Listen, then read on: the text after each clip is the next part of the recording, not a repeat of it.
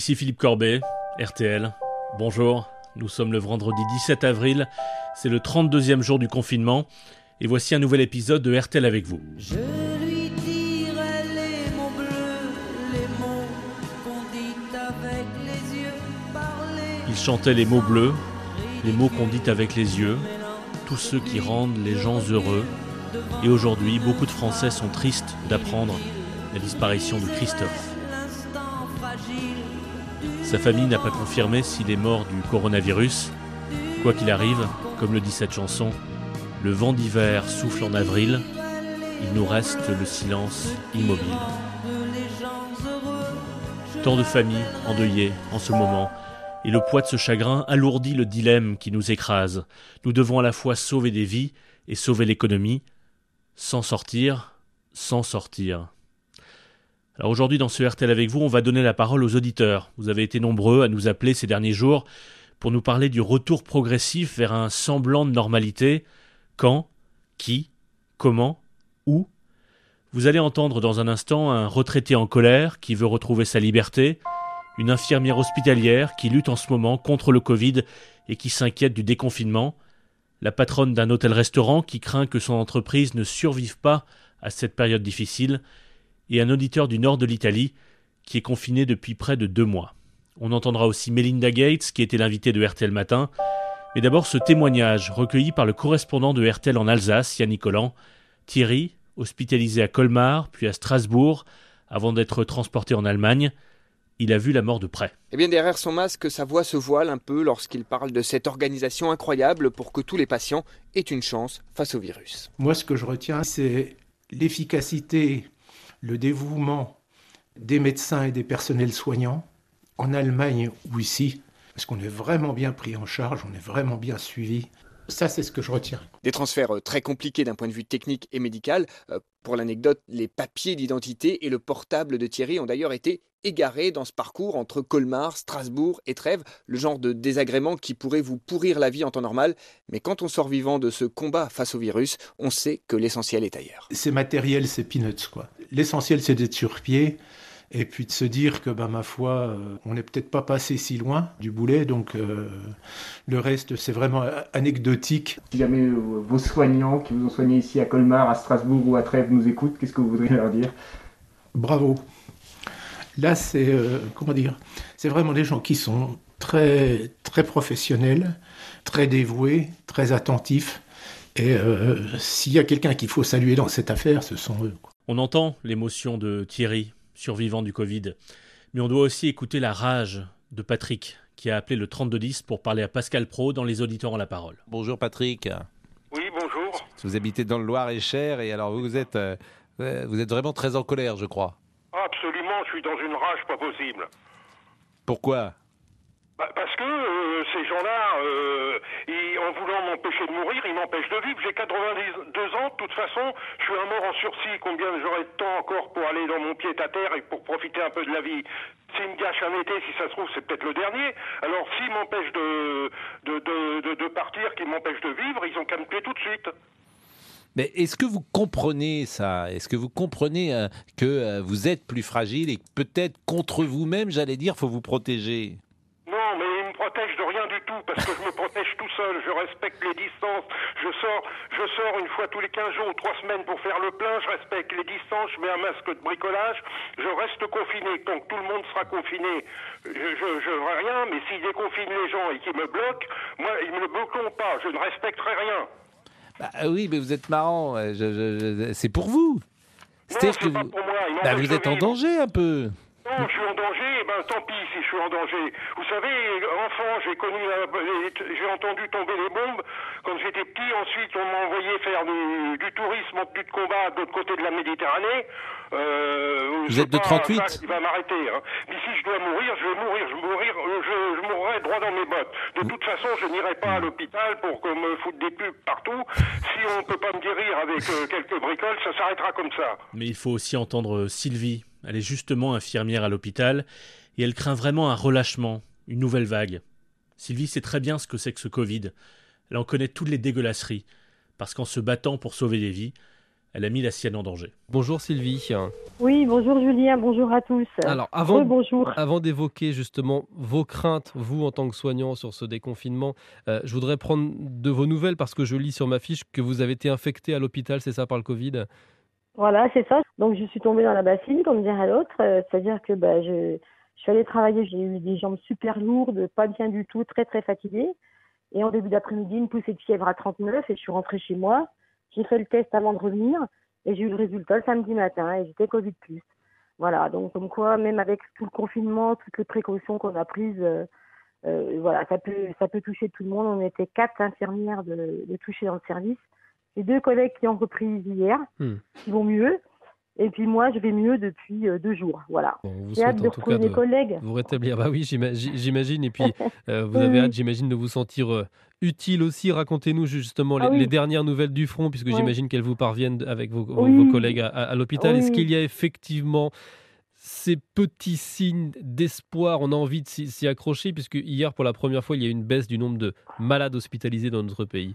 Donc euh, oui, il y, a, une- euh, il y a un petit calme, mais on est tous à appréhender euh, la- le déconfinement en fait. Alors On racontez-nous, parce que vous avez entendu le, le- le- le président lundi Oui. soir, il y a des Oui. inquiétudes, vous, vous commencez à en discuter entre vous, entre soignants Bah, mais on appréhende un petit peu de, de se dire si jamais tout le monde ressort dehors, il va y avoir une deuxième vague. C'est sûr que fin mai, on risque mai d'avoir euh, d'avoir euh, une deuxième partie, quoi, parce que euh, enfin, je- je- moi, on ne sait pas trop où on va, personne ne sait où on va. On, on dit euh, ils, proposent ça, les écoles, c'est peut-être bien, c'est peut-être pas bien. Moi personnellement, je ne sais pas quelle est la bonne solution, mais on appréhende quand même. On appréhende qu'il y ait une deuxième sursaut, franchement. Ouais, oui, oui. Sylvie était en direct dans RTL Petit Matin, mais dans la même émission, Julien Cellier a accueilli également Marie-Cécile à la tête d'un petit hôtel-restaurant en Gironde, et la perspective d'une réouverture au début de l'été lui semble bien trop lointaine. Il sera, peut-être pour elle, trop tard. Nous sommes donc fermés depuis le, le 15 mars complètement. Euh, pas un client. Euh, les salariés sont donc euh, chez eux en, en chômage partiel et on est évidemment très très inquiet sur euh, le devenir de, de notre établissement. Des petits établissements comme le nôtre euh, n'ont pas de trésorerie euh, qui leur permette de, de tenir pour payer les salaires. C'est la, la première chose à laquelle on pense. Moi, je vais pouvoir aller jusqu'à la fin du mois d'avril, mais au-delà, je, je- je vais être au bout de mes, de mes possibilités financières. Euh, J'attends d'ici la fin de la semaine euh, un retour de la banque qui va pouvoir peut-être, euh, nous l'espérons tous, nous donner le souffle pour continuer et tenir jusqu'à ce que l'activité reprenne. Mais donc là, on est assez inquiet parce que si la saison ne reprend pas, on va dire mi-juin, ce qui est déjà tard par Mhm. rapport à nos premières estimations, euh, ben, je crains qu'on s'en remette pas, euh, tout simplement. Et c'est une catastrophe pour euh, tout notre tissu euh, euh, touristique local, pour nos, pour nos salariés, pour nous. Euh, pour euh, moi, euh, mère de famille, et ça fait 14 ans que j'ai commencé, euh, j'y ai, mis toute mon énergie, toute ma, ma passion, et, et, et j'ai investi tout ce que je pouvais investir dedans, et, et voilà, donc se dire que ça va être balayé d'une main, Hmm. je vais vraiment me battre bec et ongle pour que ça n'arrive pas. Et supposons, supposons que ça ne dure que deux mois, c'est-à-dire qu'après le 11 mai, les choses reprennent peu à peu, aussi vite qu'on peut le souhaiter maintenant. Ça ferait quand même déjà presque deux mois de confinement. C'est exactement la durée qu'a passé cet auditeur de RTL, Antonio, qui nous écoute depuis l'Italie.